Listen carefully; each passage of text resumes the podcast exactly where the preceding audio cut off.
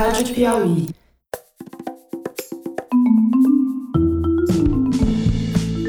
Sejam bem-vindos ao Maria Vai com as Outras, um podcast da revista Piauí.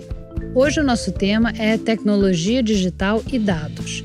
A gente vai conversar com duas mulheres programadoras, uma que é jornalista e coordenadora do Preta Lab. Quando a gente não tem dados sobre uma questão, é como se aquela questão não existisse e uma que é matemática e executiva da empresa de tecnologia Wave Global. É, eu tive o primeiro computador mais ou menos com uns 11, 12 anos, mas não eram os computadores como a gente vê hoje, né? Era uma caixinha lá que se ligava com uma televisão. Então era isso que eu brincava. A gente comprava aquelas revistinhas que tinham código. E só para explicar, a primeira entrevista foi gravada já na quarentena do meu estúdio Gambiarra em casa. E a segunda foi gravada há muitas semanas, eu no estúdio no Rio e a entrevistada no estúdio em São Paulo. Por isso que a gente só fala de corona e de distanciamento social na primeira entrevista. Na segunda entrevista, a que foi gravada há semanas, ninguém podia imaginar como estaria o mundo quando o episódio fosse ao ar. Dá até a impressão que a segunda entrevista foi gravada em, em outra era geológica. Bom, eu sou a Silvana Bahia, eu sou formada em jornalismo, eu sou carioca, embora todo mundo ache que eu sou baiana pelo sobrenome, o que eu acho também muito legal. Mas as pessoas acham que você é baiana porque seu sobrenome é Bahia? É, porque as pessoas não têm certeza se é sobrenome em geral, né? As pessoas acham que, sei lá, é alguma coisa de identidade, assim, local regional. Enfim. Ah, que gozada. As pessoas acham que é um apelido. Que é um apelido, ah, é. Ah, tá. Bahia. Não, mas é, é o meu sobrenome mesmo. e sou carioca e co-dirijo o OLAB, que é uma organização social com foco em tecnologia, inovação e diversidade e que trabalha aí para essa missão de democratizar as tecnologias e a produção das tecnologias, sobretudo. E o que, que quer dizer isso, democratizar a tecnologia? É colocar o cidadão no centro dessas mudanças, né? E sendo não apenas um consumidor, ainda mais nesse contexto que a gente vive atual, é inegável o quanto que a gente consome tecnologia todo tempo. Porém, poucas são as pessoas que de fato produzem tecnologia, né?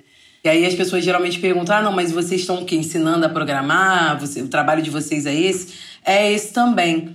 Mas não necessariamente a gente quer apenas que todo mundo seja desenvolvedor, programador ou alguém muito high-tech. Como é que você se interessou por programação? Tem alguém na tua família que faz isso? Ou você viu? Como foi que você entrou nessa área? Então, acho que tinha um contexto nessa época também. Estou falando de 2013, 2014, onde as tecnologias, principalmente a internet, estava mais disponível, né? E ali nos, nos celulares, enfim, começa a chegar nas camadas mais populares da sociedade. E acho que para quem é jornalista, para quem trabalha comunicação de alguma forma, as tecnologias digitais elas chegaram de um jeito que era tipo assim, cara, precisamos entender um pouco mais sobre isso. E eu tinha muito interesse já e curiosidade, na verdade, de entender um pouco do que existe para além do que a gente vê na tela do computador ou na tela do celular. Você queria entender o que, que tem atrás disso, o que, que tem nos é. bastidores da tela do nosso celular. Exatamente. Eu participei de uma oficina chamada Rodada Hacker, que tem uma metodologia desenvolvida por mulheres e foi feito para mulheres, para ensinar mulheres a programar uma coisa muito, sei lá, simbólica na minha vida mesmo, porque eu sempre achei que eu não poderia saber, não, não entenderia nada sobre isso, sabe? E por que uma metodologia especial para mulheres? Assim, qual é a diferença de você ser uma programadora ou um programador? Eu acho que, na verdade, a principal diferença tem a ver com um lugar de acolhimento e de segurança, né? Porque o que a gente escuta muito é nesses espaços de tecnologia, tanto formais quanto informais, é, ser mulher é sempre um desafio, né? Porque, primeiro, que geralmente as mulheres não são bem-vindas né, nesses espaços, ou não se sentem bem-vindas, ou não se sentem à vontade. Eu acho que isso tem mudado de algum tempo para cá, mas ainda é, em geral, um lugar hostil para as mulheres. Porque só tem homem. Porque geralmente só tem homem. E então esse lugar onde você foi aprender era um lugar que só tinha mulher, e aí as mulheres ficavam mais à vontade para aprender, é isso? Para aprender, para perguntar, para poder tirar dúvida, para não se sentir menosprezada, né, por não conhecer determinada expressão ou não, de, ou não conhecer determinada ação, prática.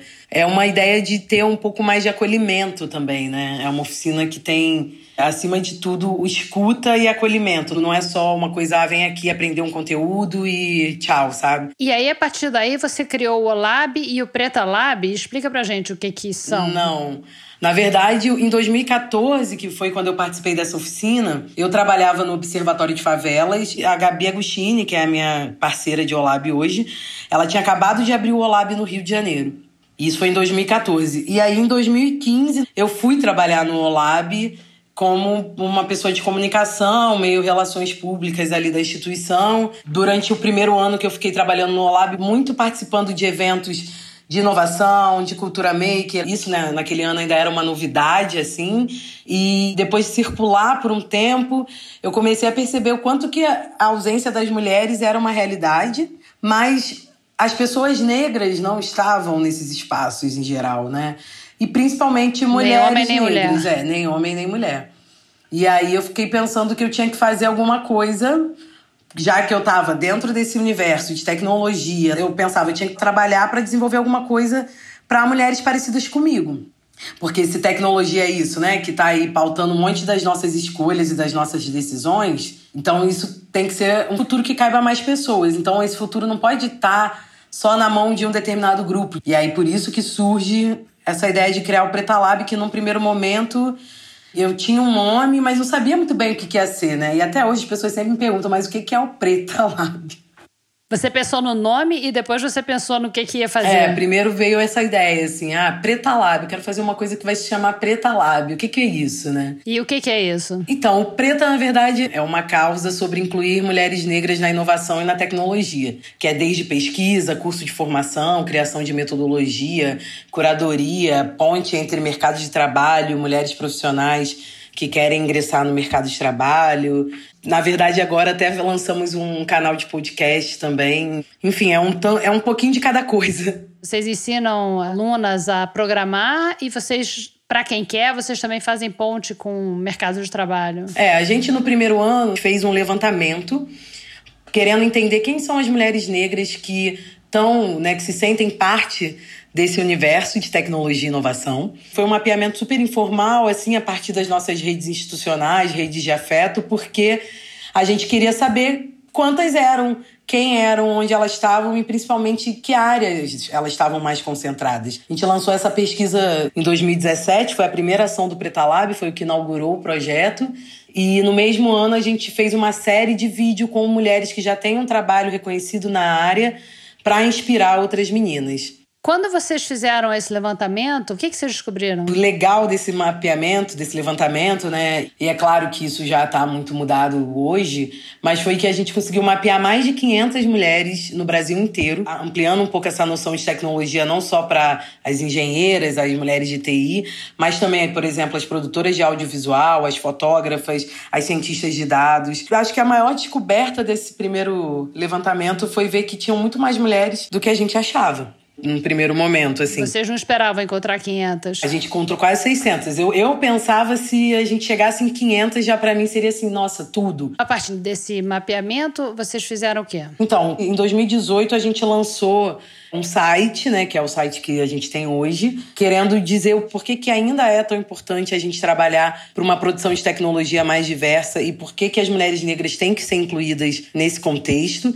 Então a gente fez também um report assim dos dados que a gente coletou, dos dados brutos, a fim, na verdade, de inspirar, orientar, pesquisas de, por centros formais de pesquisa sejam feitas também, trazendo a questão de gênero e raça, né? Eu acho que talvez um dos maiores feitos do Preta Lab desde então é também ter trazido essa questão e, e colaborado para que essa questão fosse mais vista, né? Porque eu lembro que no começo, quando a gente lançou, Muita gente falava: ah, não, mas vocês estão querendo separar o movimento, isso é perfumaria. E mulher em tecnologia já é estranho. Mulher negra, então, pelo amor de Deus, enfim. Como assim separar o movimento e isso é perfumaria? O que isso quer dizer? E separar o movimento de mulheres. E, na realidade, a intenção nunca foi de separar nada. Pelo contrário, entender como que a gente caminha junto, mas olhando para as nossas diferenças, né? E aí, por que eu tô dizendo isso? Porque existem muitos dados oficiais sobre a questão de gênero nas tecnologias, né? Nas TICs em geral. Mas existem quase que nenhuma, não sei agora, mas até as últimas vezes que eu vi, não tem uma pesquisa no Brasil com esse foco de gênero e raça uma pesquisa oficial, né? Porque a gente fez um levantamento muito ali informal e a partir das nossas redes institucionais, mas não tem uma pesquisa que traga esses dados assim de uma forma tão formal, né? Até para você poder orientar o teu trabalho, você precisa desses dados segregados por raça, classe, região, tudo, né, para entender as necessidades, né? Exato. Quando a gente não tem dados sobre uma questão, é como se aquela questão não existisse. E a gente sabe quanto que os dados orientam as políticas, a economia. Então, explica por que, que é importante ter diversidade do outro lado da tela do computador. Porque a gente consome tecnologia o tempo todo e tecnologia não é neutra, né? A gente não está muito pensando sobre isso. A gente está usando, resolvendo coisas. E quando a gente entende que tecnologia carrega a visão de quem cria, quando a gente entende que tecnologia carrega ideologia e cultura, né? Aí a gente começa a ver o porquê que a diversidade é importante. Aí um, uns exemplos clássicos é, por exemplo, esses carros automatizados que o Google estava fazendo recentemente, que tinha 5% de chance a mais de atropelar uma pessoa negra. Por quê? Provavelmente porque os desenvolvedores não estavam testando com peles mais retintas. Né? O referencial era branco. Então, peraí, o carro não reconhece que a pessoa negra é uma pessoa e aí ele atropela. Tem 5% de chance a mais de atropelar uma pessoa negra porque não reconhece que aquela pessoa é uma pessoa.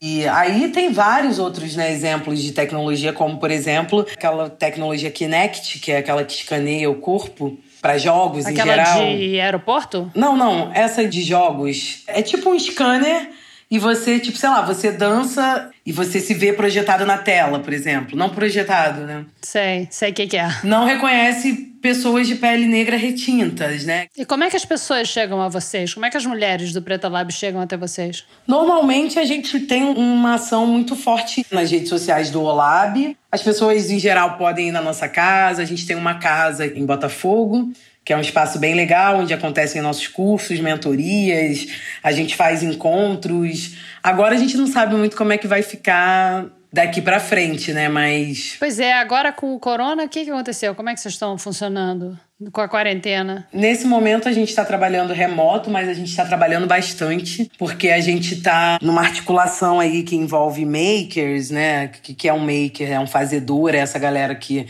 usa muito das máquinas de fabricação digital para construir soluções, enfim, tirar projetos do papel. Ah, é isso que é um maker. Eu sempre quis saber o que era cultura maker. Agora é você que vai me explicar o que é maker space e o que é cultura maker. É, né? basicamente, maker space na tradução literal é isso, né? Um espaço de fazer equipado com essas máquinas de fabricação digital.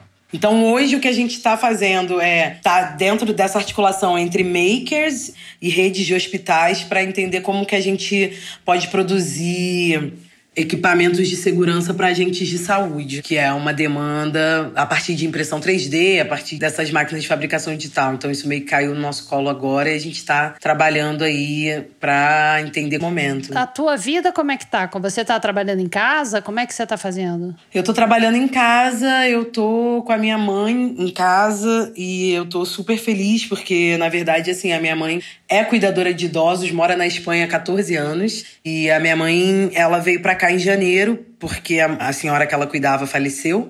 E a ideia era que a minha mãe voltasse agora pra Espanha. E, cara, eu tô, assim, agradecendo a Deus da minha mãe estar tá aqui, porque se ela tivesse lá, muito provável ela também teria pegado o Covid e a questão é quem cuidaria dela, né? Eu tô em casa. Você não poderia ir, né? Você estaria é. super preocupada e não ia poder ir ajudar, né? Então eu tô com a minha mãe. Eu tinha acabado de me mudar para um apartamento um pouquinho maior.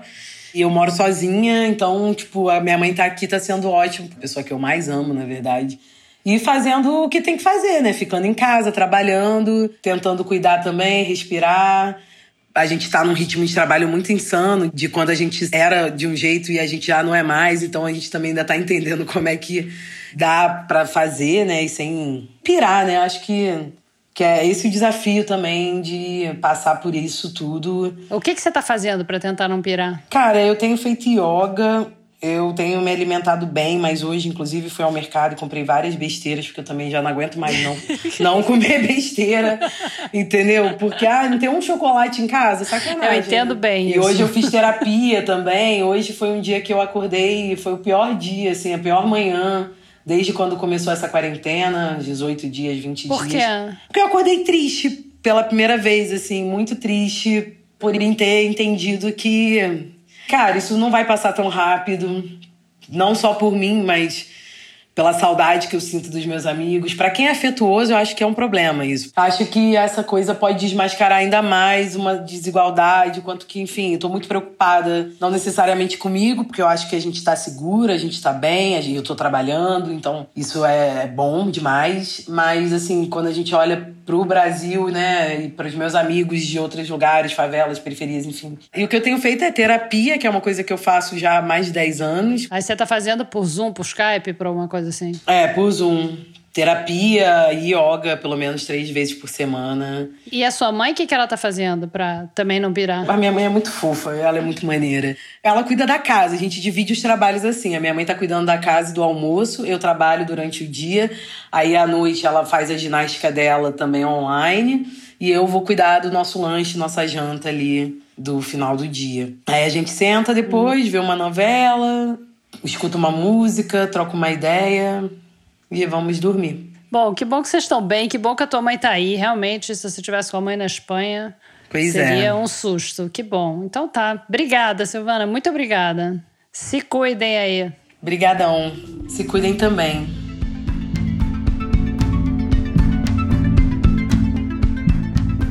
E agora, nossa segunda convidada. Eu sou a Márcia Sano, formada em computação. Atualmente eu sou a COO e DPO de uma empresa chamada Wave. Basicamente, toda a minha carreira profissional foi em tecnologia, mais especificamente na área de ciência de dados e inteligência artificial. O que, que faz a tua empresa? A, a Wave é uma spin-off do grupo Mobile. Nós atuamos como uma empresa de customer experience. Basicamente, nosso papel é empoderar as empresas e marcas a recursos conversacionais com seus clientes e consumidores. Hoje a gente tem um portfólio muito grande, muito amplo de recursos como mais famosos bots, né, conversacionais. O que vocês fazem então é quando tem aquele desenho assim num canto de uma página, de um site, de uma companhia aérea, por exemplo, que pergunte: "Ah, posso te ajudar? Eu sou fulana", aí bota um nome qualquer. E aí você entra e você faz uma pergunta e o robozinho te responde. É isso? Em algumas empresas é isso. Recurso mais básico, que é o saque.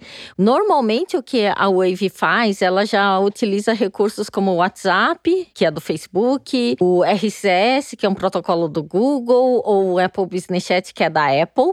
E hoje as marcas podem falar diretamente no WhatsApp com o consumidor, mas não é exatamente uma pessoa do outro lado se comunicando, tirando dúvidas, interagindo, ofertando serviços, executando realmente uma transação, que essa conversa permite que seja até educativa, principalmente pessoas que têm nível educacional muito baixo, que se sentem inibidas mandando mensagens, texto, e às vezes o próprio robô não compreende, mas por áudio ela se sente muito mais à vontade em passar essa comunicação, tem a possibilidade da gente entender em voz e responder em voz também. Entendi. E me diz uma coisa, como é que você entrou nisso? Você sempre quis trabalhar com computação, com informática, com matemática? Você é formada em matemática, né? Eu sou formada em computação e matemática, mas eu comecei a interessar por essa área muito jovem. Eu tive o primeiro computador mais ou menos com uns 11, 12 anos, mas não eram os computadores como a gente vê hoje, né? Era uma caixinha lá que se ligava com uma televisão. Então era isso que eu brincava. A gente comprava aquelas revistinhas que tinham código.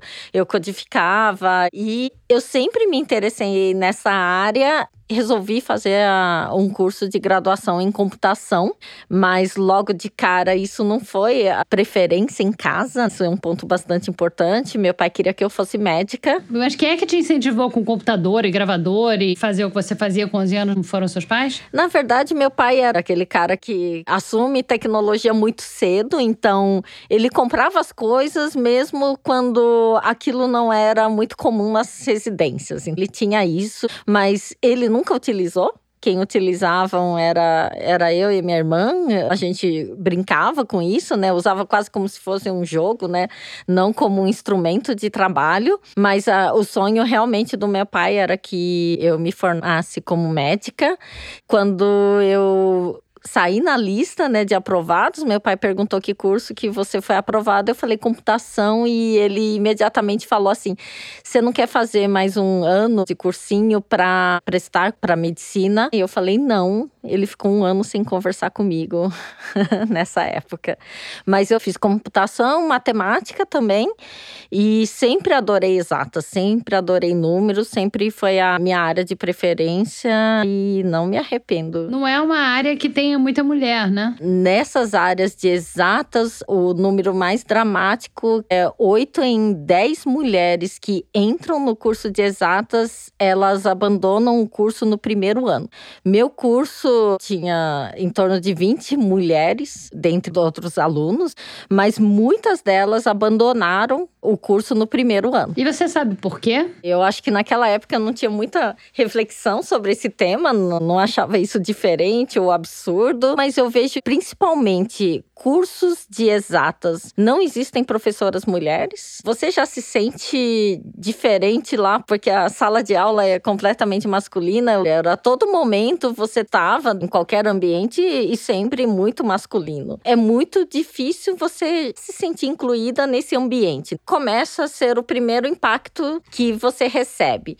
Quando você entra no mercado de trabalho, aí é mais dramático ainda. Entre programadores, né, que são as pessoas que trabalham fazendo código, né, fazendo software em empresas, hoje esse número é 15% mulheres. Aqui no Brasil, no mundo são 11%, pior ainda do que a estatística do Brasil. E muitas vezes, quando você ingressa no mercado de trabalho, as mulheres ficam inibidas nesse ambiente, né, também de novo muito masculino. E isso eu tenho um retrato retrato muito claro de várias pessoas que eu conheço, né, formadas em computação, elas migram para áreas correlatas, elas não ficam na área exatamente de programação, então elas vão ser gerente de projetos ou elas vão para a área de produto, justamente porque elas não se sentem à vontade nesse ambiente de trabalho. E foi o que você fez ou você ficou na área de programação? Eu fiquei na área de programação. Eu gostava muito dessa área. Comecei trabalhando com códigos como Assembler, que são códigos bem de máquina. Mas ao ascender profissionalmente, eu acabei migrando para a área de negócios. E fui para a carreira executiva. Por sorte, né, eu comecei numa área que envolvia programação para a área de dados, que na época ninguém comentava sobre isso. Hoje se tornou muito popular falar o termo cientista de dados dados, profissional de inteligência artificial, mas quando eu ingressei esse termo nem existia. Ninguém sabia o que, que era esse termo Big Data. E me diz uma coisa, você tem uma equipe grande abaixo de você? E quantas mulheres tem na sua equipe, se é que tem alguma? Hoje a gente tem 230 profissionais Obviamente, não são todos os grupos tecnológicos. De tecnologia, a gente está falando de 175 pessoas dentro da empresa. Na grande maioria, ainda são homens nessa área. Na empresa como um todo, a gente já está chegando a 50%, 50% homens e mulheres. A gente está fazendo um trabalho muito grande há algum tempo, então a gente está conquistando esse cenário, inclusive de equalidade salarial também. Mas na área específica de dados, de ciências de dados, eu fico muito feliz porque a nossa área de dados, ela tem 55% mulheres. Ela tem mais mulheres já hoje do que homens. Então Uau! isso foi uma conquista super importante, mas ainda assim eu busco incansavelmente mulheres, né? Recruto mulheres, estou aí contratando muitas mulheres. No nível executivo assim teu, tem outras mulheres ou você é a única? É, dentro da Wave, existe eu como C-Level. Acredito que eu sou a única C-Level dentro do grupo, mas existem uma vice-presidente e existe uma diretora também dentro da Wave como executiva mulher. A gente não é diferente ainda nesse sentido, mas a gente está em busca de fazer esse equilíbrio, inclusive na alta liderança da organização. E me diz uma coisa, como é que é a tua rotina? Assim, você acorda e que horas e faz o quê? Bem, eu acordo às sete, eu não sou uma pessoa matinal. É, eu, eu brinco com o meu noivo que não converse comigo de manhã e espero tomar o café para me tornar gente, né? Então, é, normalmente estou no trabalho às nove. Eu tenho uma rotina muito intensa. Geralmente trabalho 12 horas ou mais até diariamente, mas eu tenho uma dificuldade de separar o que, que é prazer do trabalho. Essa rotina uh, intensa, ela é muito comum na minha vida, não é de agora. Eu sempre fui muito intensa em tudo aquilo que eu eu faço. E tem alguma característica, eu acho, de ascendência oriental também sobre esse trabalho excessivo aí que se fala. É, Como se assim? fala muito que pessoas no Japão são workaholics, né? Talvez tenha um pouco da cultura, observar meu pai. Meu pai também trabalhava sempre muito. Talvez isso tenha influenciado no modo que eu vejo o trabalho, como eu considero o trabalho. E a sua mãe também? Minha mãe trabalhou até eu ter mais ou menos uns quatro anos de idade. Depois ela se dedicou a ser mãe e cuidar de nós, então ela abdicou do trabalho dela, mas ela sempre apoiou muito o desenvolvimento meu, da minha irmã na carreira. Então ela também tem essa característica também. É, e você falou do seu noivo, você não tem filhos ainda. Pretende ter? Não, não tenho filhos. Não, Você nunca isso quis? desde sempre. Nunca quis. Isso é curioso. Quando eu era criança, conversando com a minha irmã, minha irmã sempre falava que queria ter filhos e eu pensava assim, acho que isso vai mudar porque ela é mais velha, então eu falei assim, é questão de idade. Foi passando os anos, isso não mudou e eu sempre tive muita certeza que eu não queria ter filhos. E aí foi uma decisão muito clara, que eu deixo clara inclusive nos relacionamentos. E a sua irmã teve? Teve. Ela tem uma filha e que seguiu a área de exatas. Eu fico muito feliz com isso. Ela hoje cursa engenharia elétrica na USP e é apaixonada nisso, gosta, né, de tecnologia também, tá o tempo todo trabalhando com isso, fazendo programação também, então é, é bem gratificante ver o desenvolvimento dela. Bacana, Márcia. Obrigada. Muito obrigada pela entrevista. Eu que agradeço. Maria Vai com as Outras é um podcast da revista Piauí. E, como eu sempre digo, quem gosta do programa e quer apoiar, assina a revista, porque é a Piauí que banca isso tudo aqui. Dá para assinar na página revistapiauí.com.br clicando Assine no topo da página. O Maria Vai com as Outras é uma produção da Rádio Novelo para a revista Piauí. A gente grava dos nossos estúdios improvisados de isolamento de coronavírus, mas a equipe continua a mesma, cada uma trabalhando da sua casa.